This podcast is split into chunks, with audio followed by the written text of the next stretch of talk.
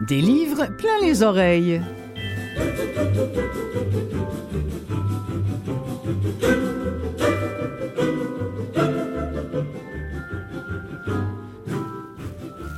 Clotilde Sey qui vous souhaite un beau bonjour à vous qui nous écoutez via Canalem qui produit cette émission ou encore via CKVL qui la relaie ou encore via Balado grâce à Balado Québec ou encore au podcast de Apple Book. Merci beaucoup à tous ces gens-là de bien vouloir, comme moi, parler du livre audio. Aujourd'hui, à l'émission, cette semaine devrais-je dire, il sera question de Murakami qui a sa, propre bibliothèque maintenant.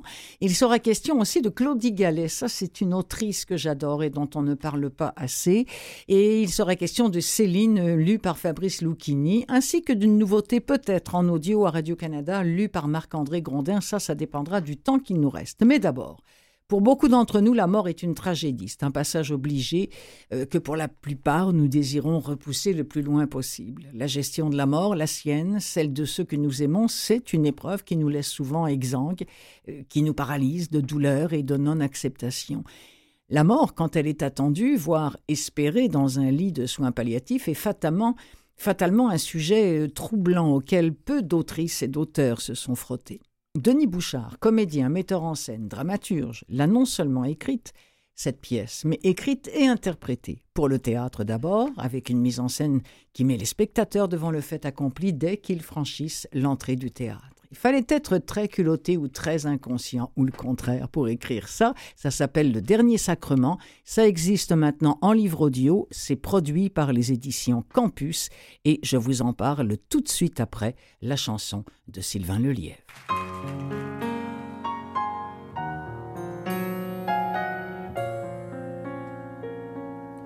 On rêvait de changer le monde est-ce le monde qui nous a changé L'espoir qu'on se mette à la ronde. Aujourd'hui nous semble étranger. On défilait pas toujours sage. En entonnant le déserteur. Se peut-il qu'en prenant de l'âge. On déserte son propre cœur de son propre cœur.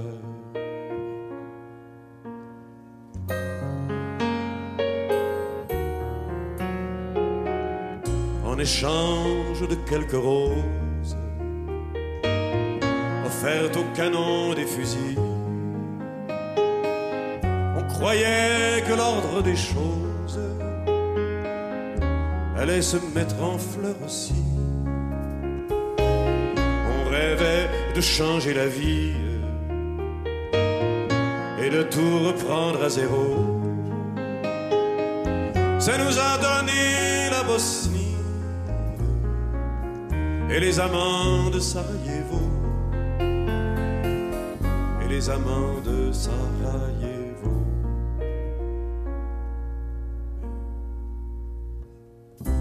Qu'est-ce qu'on a fait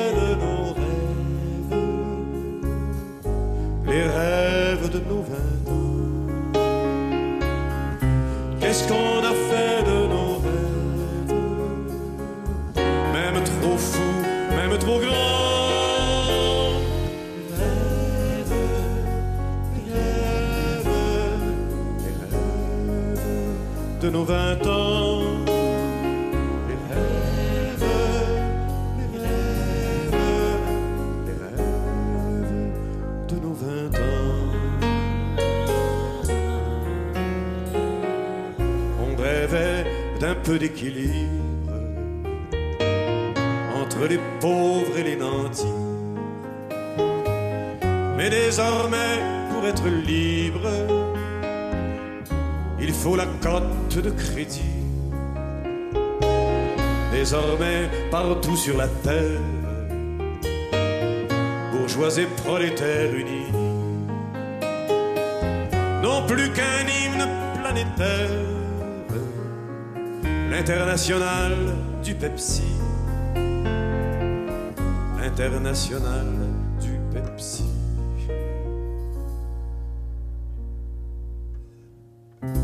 Qu'est-ce qu'on a fait de nos rêves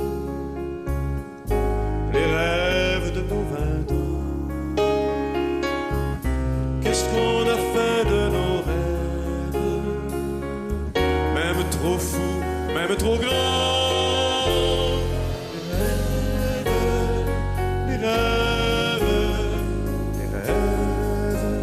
De nos vingt ans. Les rêves, les rêves, les rêves de nos vingt ans. On rêvait aussi d'une terre, d'un pays qu'on croyait à nous. Mais il y avait trop de propriétaires. Sorry, thank you, excusez-nous. Sur IBM ou Macintosh, ces choses-là n'ont que peu de voix. Alors c'est au plus fort la poche, sauf qui peut et chacun pour soi. Sauf qui peut et chacun pour soi.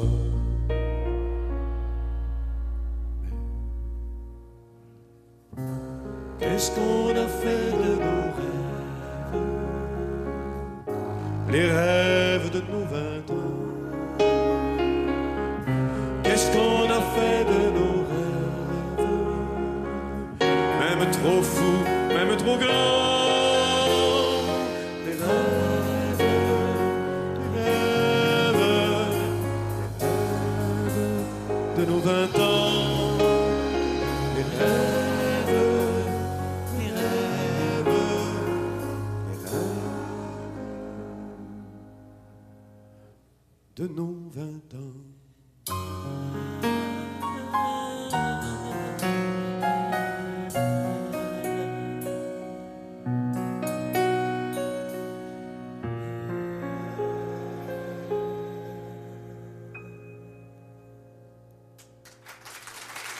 Bon. J'ai l'intuition que si je m'endors, je me réveillerai plus jamais. Faut pas que j'arrête de parler. Il y a 64 650 personnes qui vont mourir cette année au Québec, selon l'estimation de Statistique Canada. Je fais partie des estimés. J'ai pas peur, ça va bien se passer. Ici, aux soins palliatifs sont extraordinaires. Moi, c'est Denis. Denis Prudhomme. Je suis né à l'hôpital Saint-Luc il y a 57 ans. Pensais pas y revenir aussi rapidement, mais ça, c'est pas moi qui décide. En fait, je suis pas, je sais pas au juste qui décide, mais il y a quand même une boucle qui se referme. Moi, j'ai un cancer en phase terminale. Ça a commencé par les poumons, c'est normal, j'ai fumé toute ma vie. Mon père aussi, mon grand-père, mon arrière-grand-père, mon arrière... Chez les prud'hommes, le cancer du poumon, on se transmet ça de père en fils. C'est comme une marque de commerce. Il y a eu une métastase au début, puis ça s'est répandu, ça cherche à vivre, ces petites bébêtes-là. Mais c'est pas très intelligent, des métastases, parce qu'ils n'ont pas compris que quand je vais mourir, elles vont mourir avec. En attendant, on apprend à vivre ensemble. Voilà, la table est mise, le décor est planté. Bonjour, Denis Bouchard. Bonjour, ça va bien? Ah Oui, ça va bien, je vous remercie. Denis Bouchard, euh, il fallait être... Il fallait être quoi au juste pour aborder le thème de la mort imminente sous forme de comédie dramatique avec pour décor une chambre de soins palliatifs? Ça... Ben, il, il fa- il fallait, être, fallait être curieux, en fait. Ouais. Euh, c'est le, le tout, le tout est parti d'une- question, d'un article que j'avais lu euh, qui disait que les gens qui avaient la foi mouraient plus en paix que les autres. Ah, c'est drôle, c'est une phrase que j'ai d'ailleurs exactement retenue Ouais. et que j'avais notée. Oui. Bon, alors, euh, je me suis dit, merde, c'est mal parti pour moi, qu'est-ce que je fais avec ça? Ah. Alors, j'ai fait des lectures, j'ai fait des recherches, euh, et, et tranquillement, pas vite, ça m'a amené aux soins palliatifs. Euh, Il y a des gens qui m'ont dit, cette question-là se pose souvent aux gens en fin de vie, tu devrais aller faire un tour là. Bon, alors j'hésitais à aller là parce que, d'une part, je n'avais jamais été, puis je, je me disais que ça, ça pourrait être triste comme la mort, puis tout ça. Et ce que j'ai vu, c'est c'est exactement le contraire. Euh, la, la dignité qu'il y a dans ces, dans ces, ces lieux-là, l'humour, parce que les, les gens qui sont en paix avec leur, leur, leur fin, leur mort et leur vie, en fait, euh, sont des gens qui ont beaucoup d'autodérision. Et euh, d'ailleurs, euh, c'est c'est pas les, les gens qui ont la foi qui meurent plus en paix. Ce sont les gens qui sont en paix avec leur propre situation. Ça n'a rien à voir avec la foi ou avec la Non, religion quoi que ce soit. Alors, donc, et ces gens-là, euh, j'ai parlé avec, j'ai eu le, le- le privilège de parler avec plusieurs de ces personnes-là, et moi, j'en revenais pas, j'étais décontenancé par le, par l'humour. Il, y a une- il y a une dame, par exemple, qui me dit euh, Merci pour les chocolats, M. Bouchard, mais je ne pourrai pas toutes les manger, sinon je ne rentrerai pas dans mon urne. Oui. Alors, je, je- je- je me suis mis à, pris- à- prendre en note ces phrases-là que je trouvais du, extraordinaire.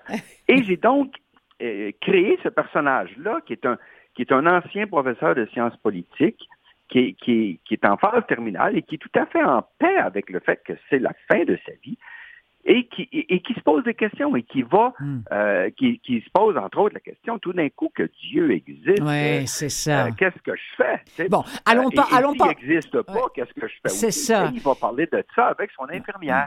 Mais qui, ce elle est croyante. C'est ça. Et, et- et- et ce qui est intéressant, si vous me le permettez, Denis, si on commence par le, par le début, c'est que le tout début de la pièce, d'ailleurs que vous appelez comédie dramatique, on va revenir là-dessus, le tout début de la pièce est un long monologue au cours duquel Denis, votre personnage, passe en revue sa vie de sa naissance à la mort de la grand-mère en passant par l'école catholique. Et c'est à cause de cette disparition soudaine que tout à coup le doute s'installe. Avant, il n'y avait pas de doute. Tu sais, allez, hop, non. on mourait, puis il y avait les Saints-Sacrements, Ouais. puis voilà. Et donc, c'est là que vous dites que le doute a remplacé la foi. C'est là la grande question de cette pièce-là. Oui, parce que il y, a une, il y a une différence entre les dieux, les prophètes et les religions. Hmm. Les religions sont des inventions humaines, euh, des institutions qui ont été créées de toutes pièces pour euh, honorer, dit-on, le Dieu ou le prophète en question. Donc, ça n'a rien à voir avec la parole du prophète comme Mhm, telle. C'est- mhm. C'est une institution qu'on a créée. Et en général, pour contrôler les gens. C'est un peu ça, comme toute institution. Alors, fait que, alors, la, la- la différence est grande. Donc, le doute s'installe. Moi, mon, mon père a douté à un moment donné en se disant, tout ce qu'on nous dit, est-ce que c'est vrai? J'étais, il y, a, il y deux semaines à peine, avec, avec mon beau-père qui avait demandé l'aide à mourir, puis on était avec lui, puis ses dernières questions étaient à cet effet-là. Oui, Ça- bien ça sûr. peut pas. Hmm. Si, si le bon Dieu existe, il n'aurait jamais permis toutes, ces- Mhm. toutes ces violences sexuelles-là dans les orphelinats. Ça n'a aucun bon sens. Hmm. Alors donc, ça n'a rien à voir avec le Dieu ou le prophète comme tel. Ça a à voir avec les institutions. Le problème, c'est les institutions. Oui, oui.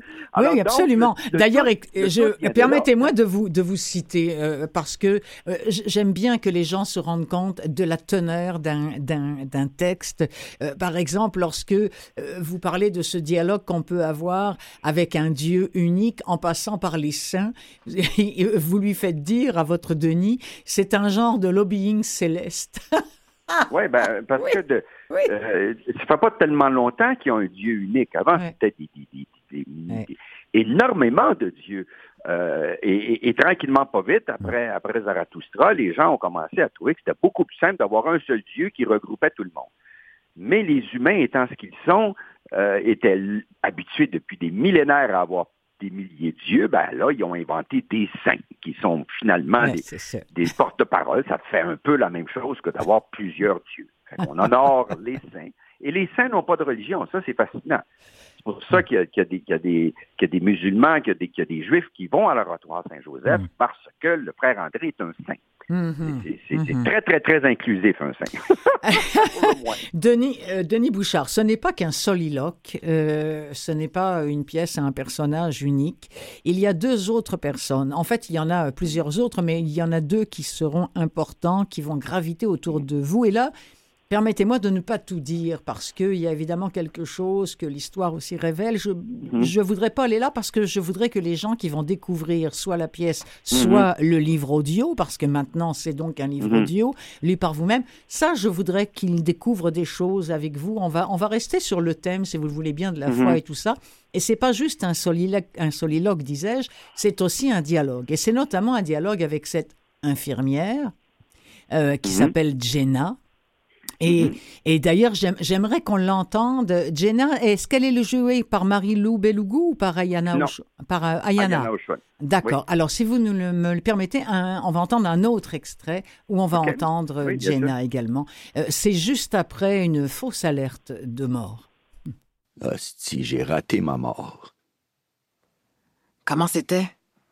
Est-ce qu'il y avait une lumière intense, un tunnel? Non, il n'y avait pas de lumière, il n'y avait pas de tunnel, pas de miettes. Est-ce qu'il y avait une présence? Une force? Non. Non, je t'ai vu paniquer, j'ai vu du monde rentrer. D'ailleurs, la prochaine fois, pouvez-vous me laisser partir en paix? J'ai pris la peine de signer la lettre de non-réanimation. Oui, je le sais, c'est de ma faute. c'est En Parce plus, que... j'ai fait une demande il y a une semaine pour l'aide à mourir, puis j'ai toujours pas eu de réponse. Là. Tu vois, c'est un complot de votre part. Le vieux, on le garde parce qu'il est comique, c'est ça? Il n'y avait personne là-bas, en haut, en bas. Je sais pas, je sais pas le diable où j'étais. Il n'y avait personne. À, part un petit gars. Je sais pas c'est qui. Il, il m'a dit, vous pouvez pas rester ici. Il m'a donné une poussée, puis je suis revenu. J'ai pas vu ton Dieu, j'ai pas vu les prophètes, j'ai pas vu personne que je connaissais. J'ai juste vu un petit gars. Peut-être que vous êtes un miraculé. Non, je suis un ressuscité. Jésus, lui, c'était après trois jours, moi, c'est après trois secondes. Tout est plus vite à cette heure, tu sais. Moi, moi j'étais prête à revenir en carotte. Trois secondes, c'est probablement pas assez long pour revenir en carotte. Mais mourir à cause d'une café crise, c'est pas la plus belle des morts, j'en conviens, mais j'étais prête à vivre avec ça. Au moins, c'est original, puis ça me ressemble. Moi, je pense que Dieu vous donne une autre chance d'être moins grognon. J'en veux pas d'autre chance. Je l'ai renié toute ma vie, Dieu, puis là, il se venge, hein, c'est ça. Ah, ah, c'est ça. Il veut pas me voir. hein. Ah, on rit, mais on rit jaune aussi parfois. Mhm. Évidemment Mhm. qu'on rit jaune. Évidemment qu'à un moment donné, on se retrouve à la place de ce Denis Prudhomme. euh, dans euh, bon, et, et vous avez beau me dire qu'il y a, il y a de l'humour dans les dans les centres de soins palliatifs. Il y en a beaucoup euh, dans votre texte, Denis Bouchard. On a pu l'entendre, qui d'ailleurs s'appelle Le Dernier Sacrement. L'ai-je dit une fois? Eh bien, à partir de maintenant, je vais le dire plein de fois. Voilà. Alors. Euh, on- oui, c'est ça, on, on rit jaune, comme par exemple cette scène complètement absurde de, de ce clown à un moment donné qui entre euh, dans la chambre avec des, avec des chocolats et puis qui se trompe de chambre. Enfin, il est, il est perdu, puis il dit, oh là là, puis moi j'ai ça, moi, moi j'ai ça, la Ouais. mort, c'est... Ah, ah, je suis sûr que ça existe aussi, ça. Ouais. Ben, c'est, que ça se passe. euh, la, la pièce se passe pas dans une maison de soins palliatifs, elle se passe dans un- une unité de soins palliatifs, Oui. un hôpital. Un hôpital, là, oui, c'est ça, Comme, oui. comme, oui. comme au CHUM, par exemple. Oui, je comprends, CHUM. je Bon. comprends. Alors, euh, évidemment, ces hôpitaux-là sont complexes. Euh, je ne sais pas si vous êtes allé au CHUM, mais ça vous prend un GPS pour vous retrouver là-dedans. Alors. J'ai imaginé que quelqu'un qui, a- un- qui avait un- engagé un clown pour aller souhaiter bonne fête à, à quelqu'un dans une telle section, ben là, il se trompe et il se retrouve en- aux soins palliatifs.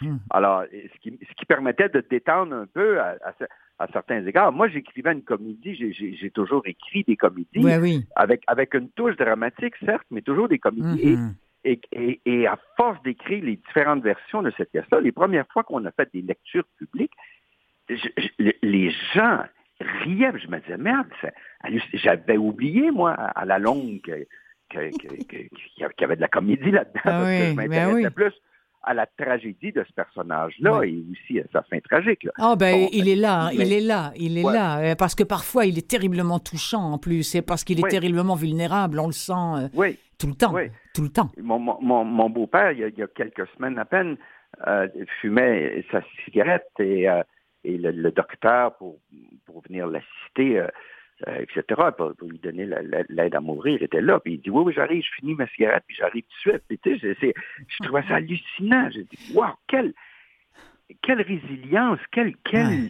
sagesse hallucinante. Ouais, ouais, Fait que, et, et c'est ça que c'est de ça dont je voulais parler dans, un peu que, que la mort, ça fait partie de la vie. Oui. C'est dur à apprivoiser, certes, mais Mm. ça fait partie de la vie. Fait que, Mm.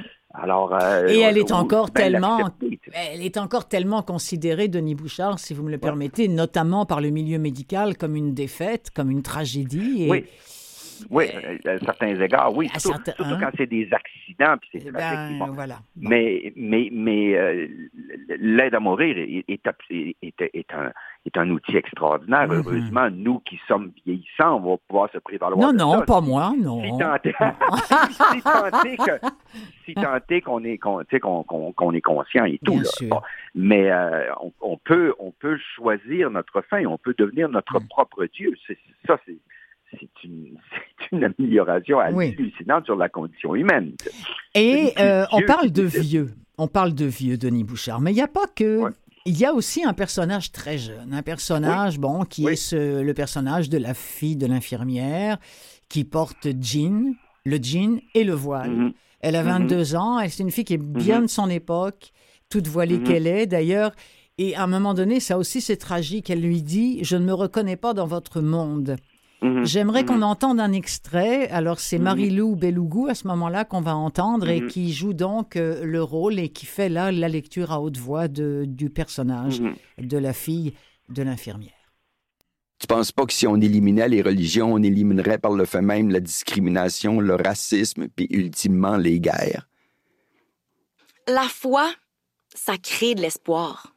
Puis s'il n'y avait plus d'espoir, ben, il y aurait encore plus de violence. C'est vrai. Ben oui, j'avais pas pensé à ça. T'es- T'es-tu croyante, toi, Jenna? Moi, c'est Leila. Ah oui, c'est vrai. Nuit étoilée. Oui. Ben oui, je suis croyante. Mais je le suis moins que ma mère, en tout cas.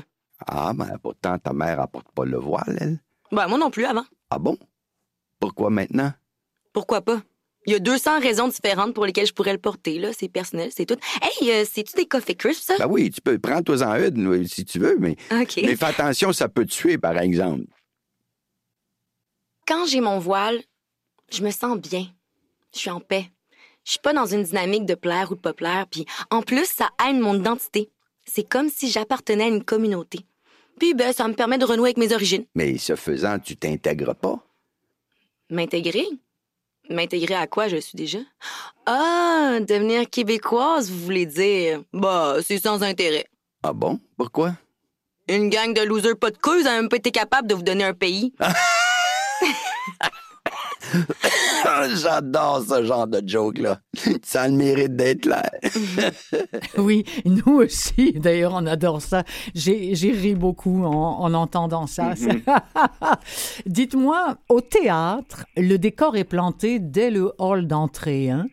Euh, comme- comment le public... dans, euh, dans, dans le hall d'entrée, euh, ce qu'on ce qu'on faisait, c'est qu'il y avait une- une- toute une- de l'immersion pendant à peu près 15 minutes avant le spectacle. Quand les Uh-huh. spectateurs arrivent, il y a deux chambres de soins palliatifs qui sont là et on prend des spectateurs qui jouent des patients et on fait des petits sketchs avec eux autres à Ah. répétition, des sketchs qui durent deux, trois minutes et, et les, les spectateurs peuvent se promener d'un lieu à un autre.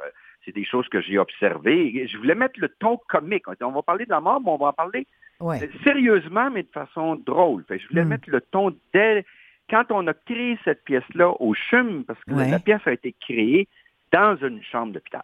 Enfin, une, reproduction de chambre d'hôpital qui est une salle de cours.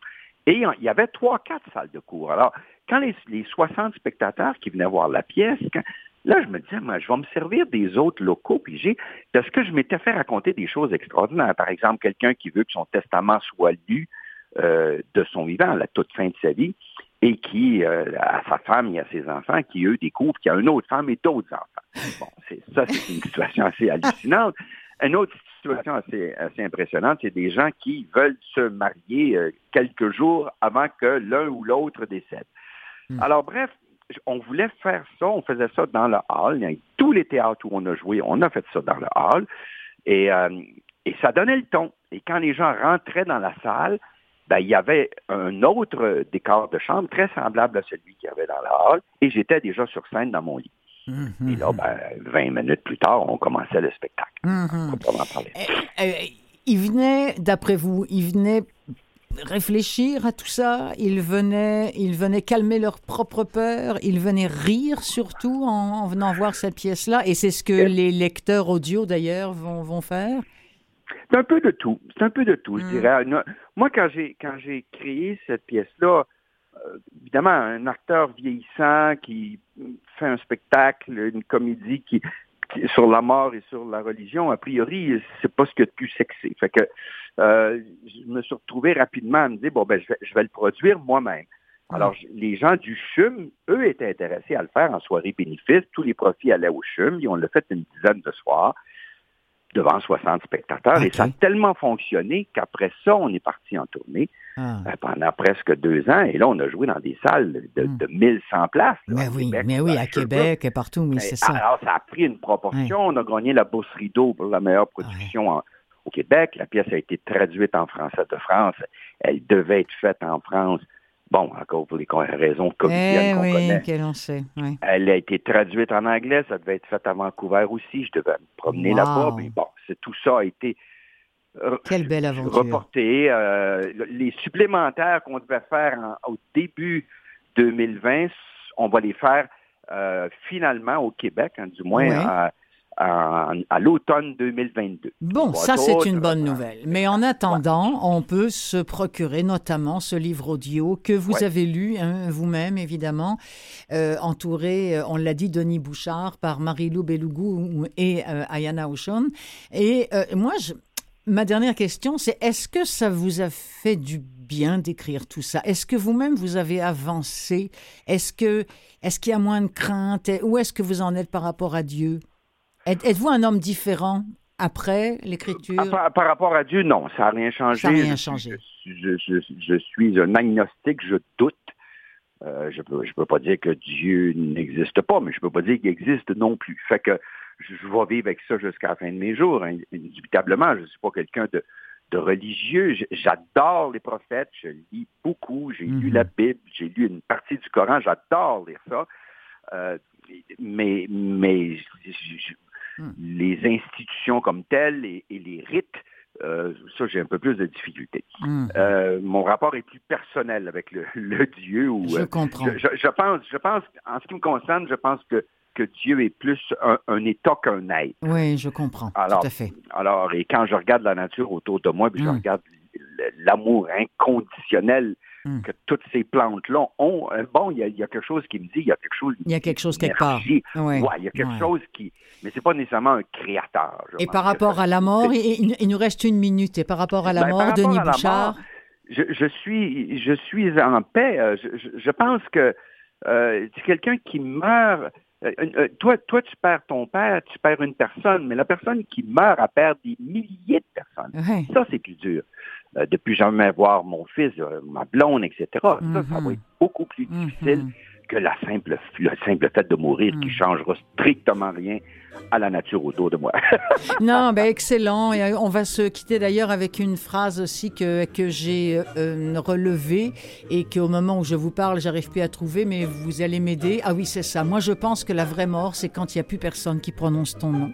Ouais effectivement. Merci Denis Bouchard. quelque part, mais ah, merci Denis Bouchard et procurez-vous le dernier sacrement en livre audio. C'est au catalogue euh, Vues et Voix livre audio. Merci beaucoup Denis Bouchard. Merci. merci Allez, au revoir. Bonne continuation. Au, plaisir. Des livres plein les oreilles. À la suite.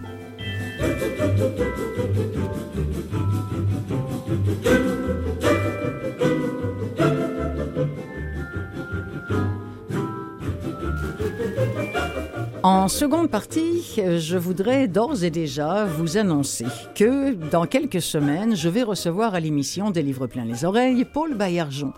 Paul Baillargeon, qui est une femme que vous adorez, que j'adore aussi, euh, que j'aime vraiment beaucoup, et qui a récemment attiré mon attention sur le fait que l'un de ses auteurs préférés, Haruki Murakami, possède maintenant une bibliothèque marquée de son nom au Japon, dont il est évidemment originaire. Je me suis dit, tiens, c'est l'occasion de jeter une oreille sur des productions de livres audio qui existent autour de l'œuvre de Murakami. Je vous présente aussi, si le temps nous le permet, Ce qu'on respire de Tatooine, un texte de Jean-Christophe Réel, lu pour euh, audio, Radio-Canada Audio, lu par Marc-André Grondin, Catherine Brunet, Gaston Lepage et autres euh, comédiens, euh, dans la bibliothèque donc que vous retrouvez en livre audio gratuit chez Audio. Et puis enfin, je voudrais attirer votre attention sur une plume, une plume que j'aime bien, celle de Claudie Gallet. Je me souviens quand j'ai débuté comme bénévole euh, en tant que narratrice, lectrice de livres à haute voix, le premier livre que j'ai lu, c'était un livre de Claudie Gallet qui s'appelle, j'allais dire qui s'appelait, qui s'appelle toujours Les Déferlantes. Là, je voudrais vous parler de ce livre qui s'intitule Une part du ciel, qui existe maintenant également en livre audio Et puis on reviendra sur un événement audio-littéraire, euh, la lecture de trois romans de Céline lus par nul autre que Fabrice Lucchini. Bon, je pense que j'ai fait le tour, on y va?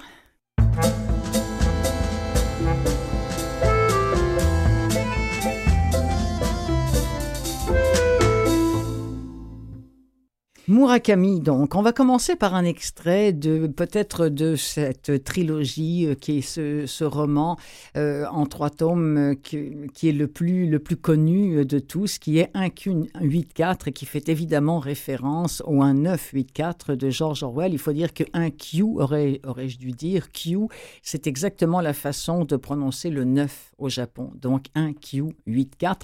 On en écoute un extrait, puis on reparle tout de suite de cette bibliothèque qui porte maintenant le nom de Murakami.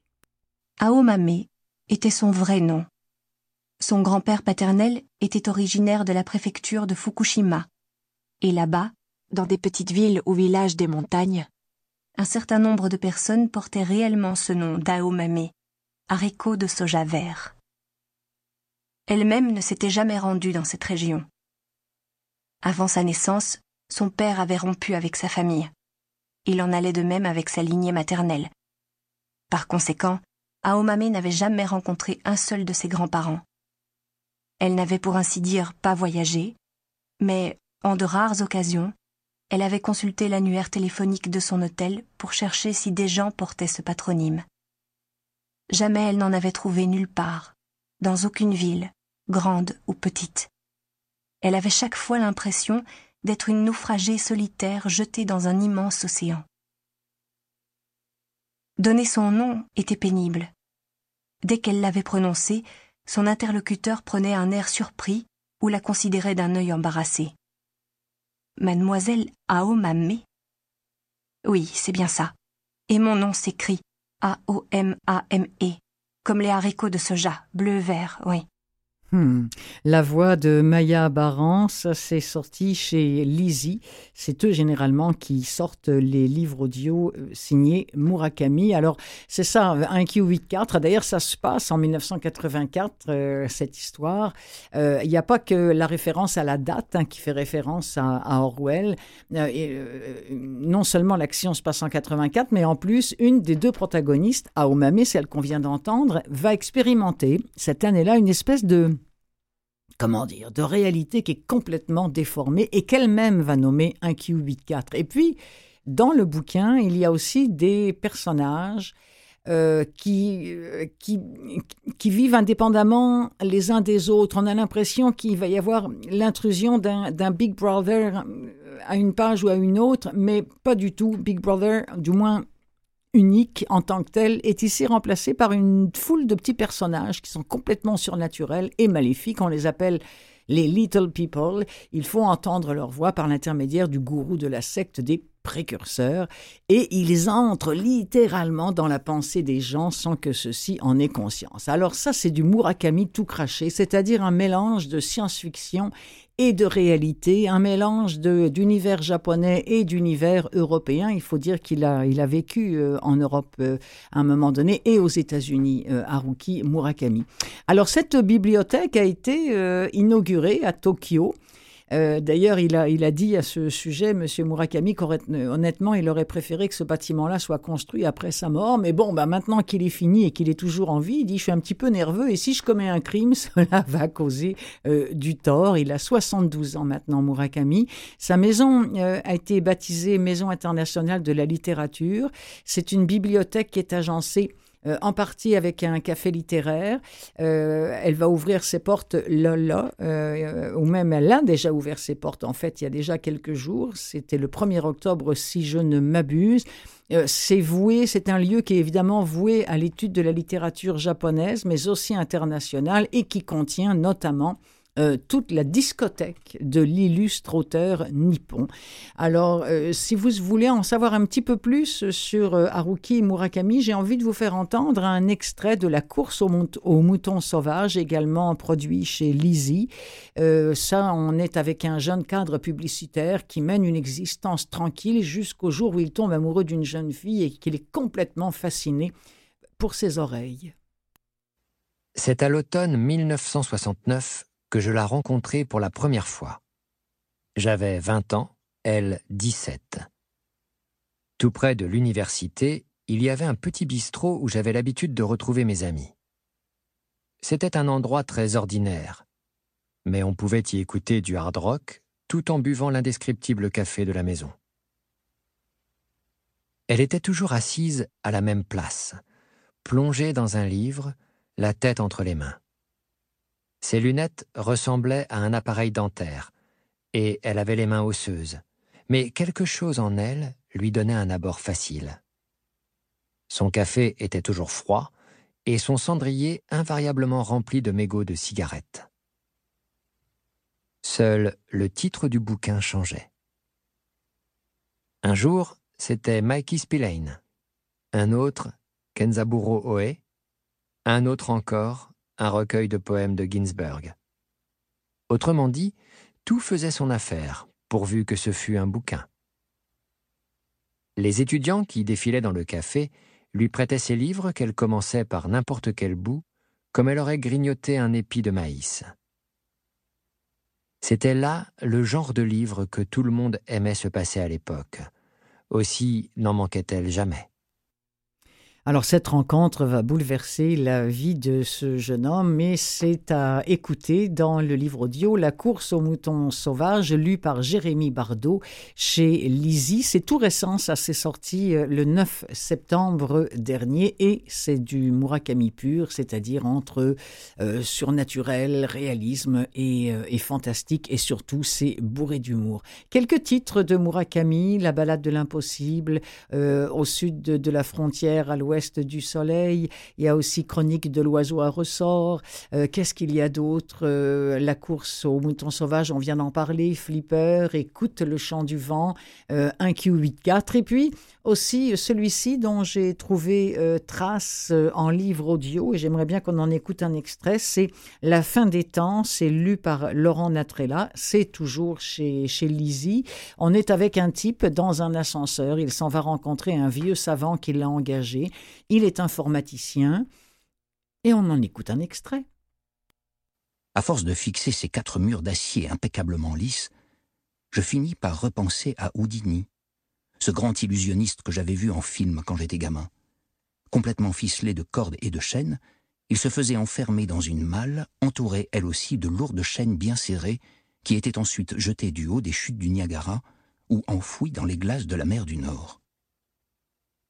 Je respirais une fois à fond, lentement, puis essayais de comparer calmement ma situation avec celle de Houdini.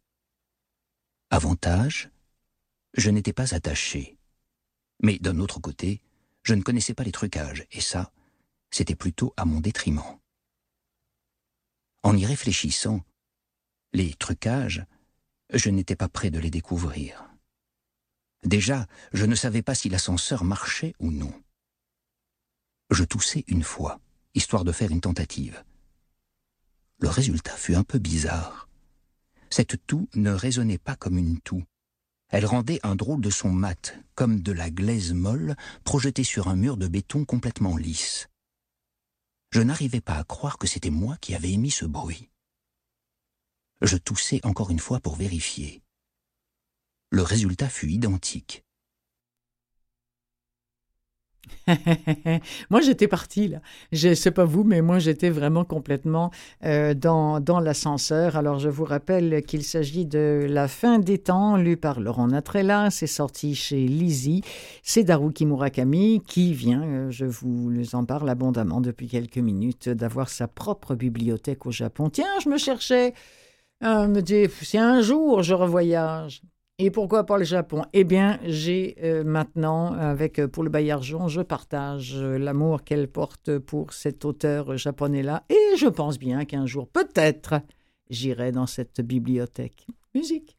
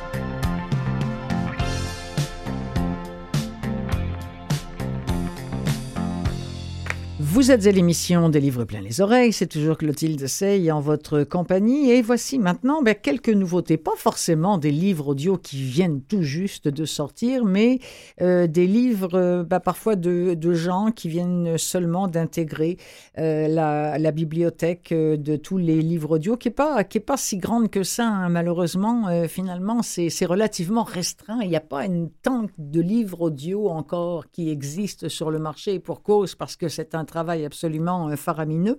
Mais il y a des gens comme ça dont on voit apparaître le nom. C'est le cas de Claudie Gallet, par exemple, euh, aux éditions Télème, lu par Pauline Urugen. Claudie Gallet, elle n'a que deux livres, et Dieu sait si elle en a écrit plus d'un, euh, qui viennent d'apparaître, ou du moins il n'y a pas très longtemps, en livre audio, en version audio, et notamment celui-ci, Une part du ciel.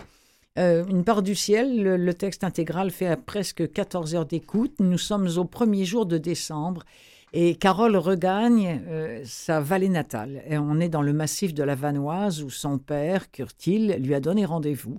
Là, elle va retrouver son frère et sa sœur qui sont restés depuis toujours dans le village de leur enfance.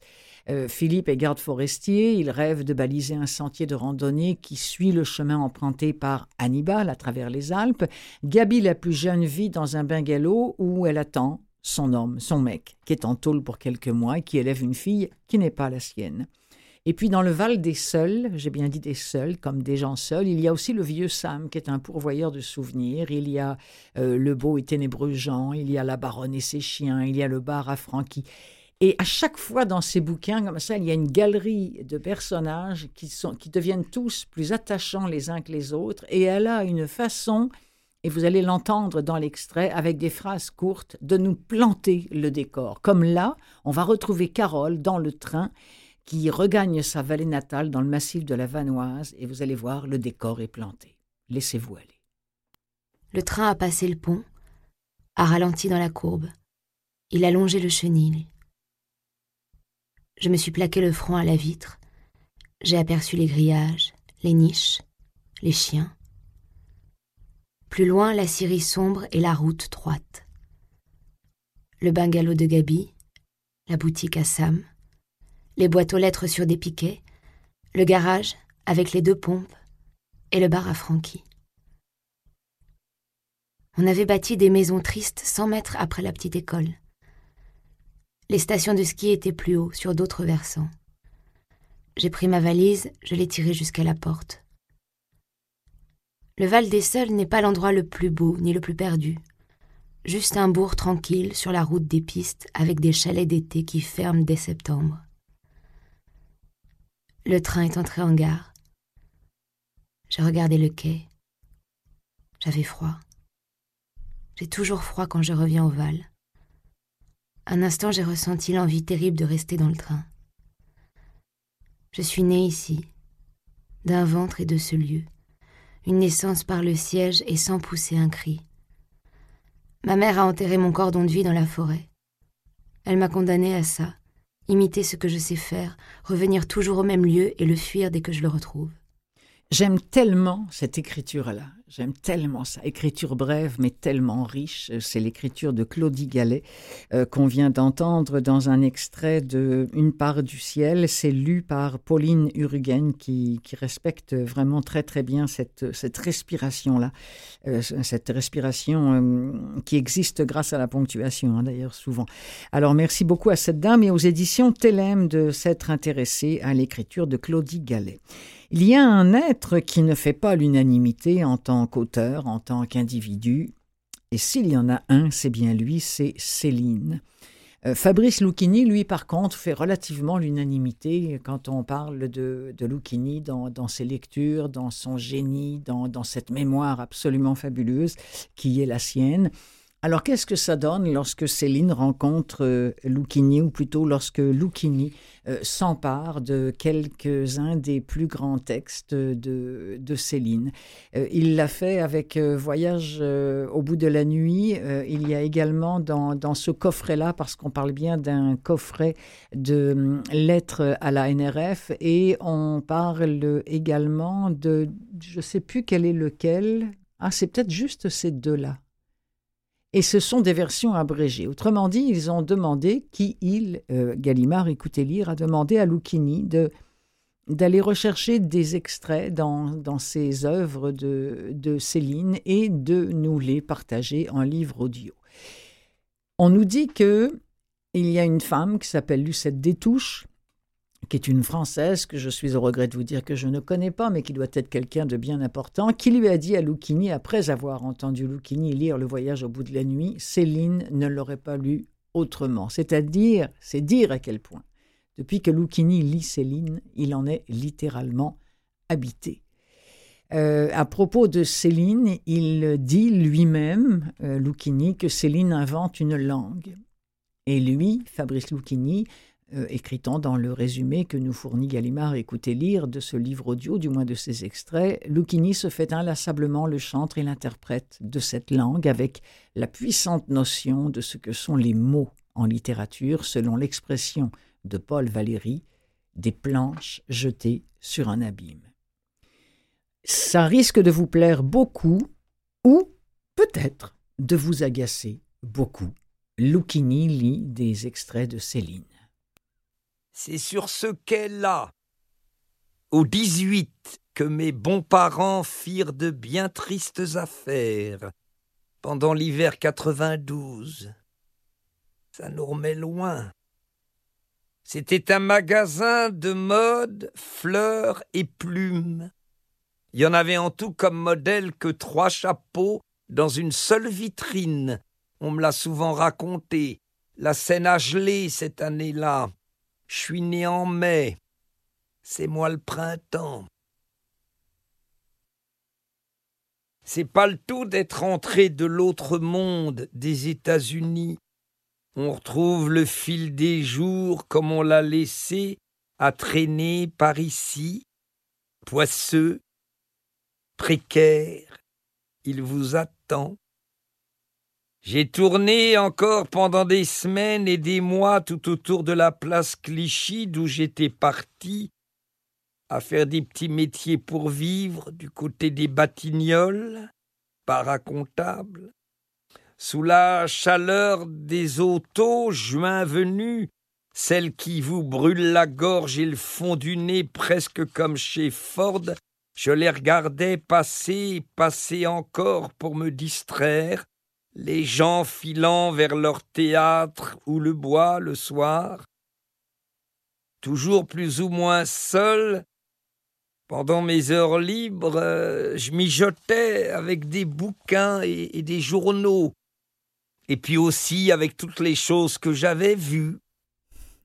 Est-ce que Lucchini s'est emparé de Céline ou est-ce que Céline a trouvé euh, vraiment une voix de une d'envol en audio euh, avec la voix de, de Monsieur Lucchini. Je, vous laisse seul juger. Une nouveauté proposée en audio, euh, c'est chez Audiolib, c'est L'Ange de Munich. Je voulais vous présenter ça la semaine dernière et c'est de Fabiano Massimi. Hélas, la semaine dernière, j'ai manqué de temps. Je me reprends cette semaine. C'est lu par Nicolas Matisse. Nous sommes à Munich en 1931.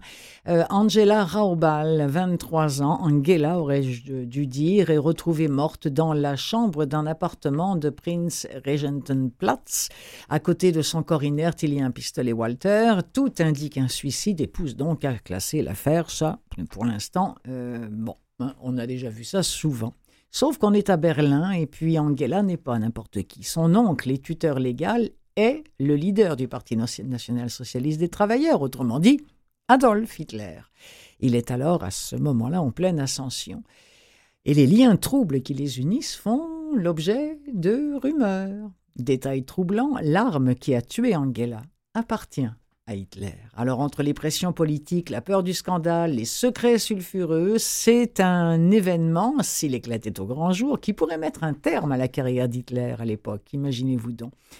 Et voilà, alors on a demandé au commissaire Zauer, chargé de l'enquête, euh, euh, ben, d'aller fouiller ça, mais évidemment, il devient un témoin un petit peu gênant.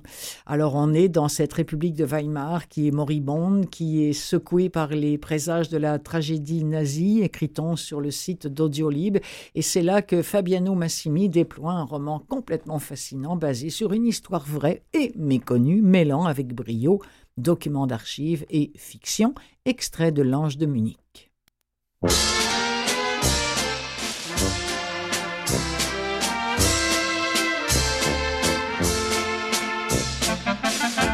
Je ne suis pas encore une vieille gâteuse. Zauer sourit. Gâteuse, certainement pas. Mais la question de son âge était sujette à caution. Parmi les vendeurs, personne n'avait gardé mémoire d'une époque antérieure à Keller qui, plus qu'une institution, était l'âme même du marché de Munich. On racontait qu'une fois, elle avait servi Bismarck en personne, événement dont des dizaines de versions plus ou moins vraisemblables avaient circulé au cours du temps. Que diriez-vous d'une bonne bière pour bien commencer votre samedi? Allez-vous à la Wiesen aujourd'hui? Il paraît que le pavillon polaner est extraordinaire cette année. Frau Keller, vous savez pertinemment que non seulement je ne suis pas lieutenant, mais commissaire, et qu'en outre, je ne bois pas. Vous ne buvez pas Oh, Seigneur, ça se soigne? La vieille femme éclata de rire, regardant alentour comme pour éveiller la compassion de ses autres clients, tous munis d'une grande chope de bière. La plupart portaient le Lederhaus, une culotte de peau, et le gilet traditionnel. Les femmes qui les accompagnaient avaient revêtu le dirndl décolleté et au corsage ajusté qui avait fait la célébrité de la Bavière dans le monde. Crise ou non, il était hors de question de renoncer à l'Oktoberfest.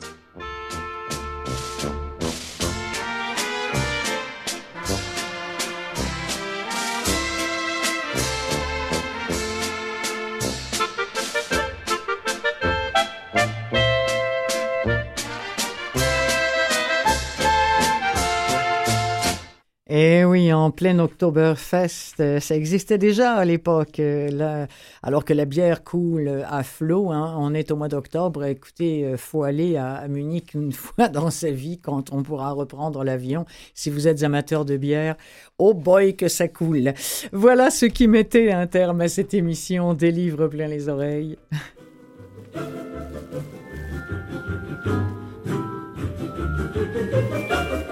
Parlons de bière, si vous en ouvrez une là, eh bien qu'elle vous soit bien bonne et qu'elle soit bien fraîche à vos, à vos papilles. Euh, je voudrais remercier Denis Bouchard pour le dernier sacrement, cette pièce qu'il a écrite autour de la mort et qui est devenue maintenant un livre audio euh, qui a été produit par les éditions Campus. On retrouve ça sur le site de livre audio euh, de, de Vues et Voix. Et je voudrais aussi remercier mon petit camarade Jean-Sébastien La Liberté. Euh, je suis Clotilde Sey et je vais vous retrouver, bien, comme toujours, la semaine prochaine à cette émission-là. Alors cette semaine, je vous la souhaite bien bonne. Jetez un coup d'oreille au livre, c'est une autre façon de lire. Salut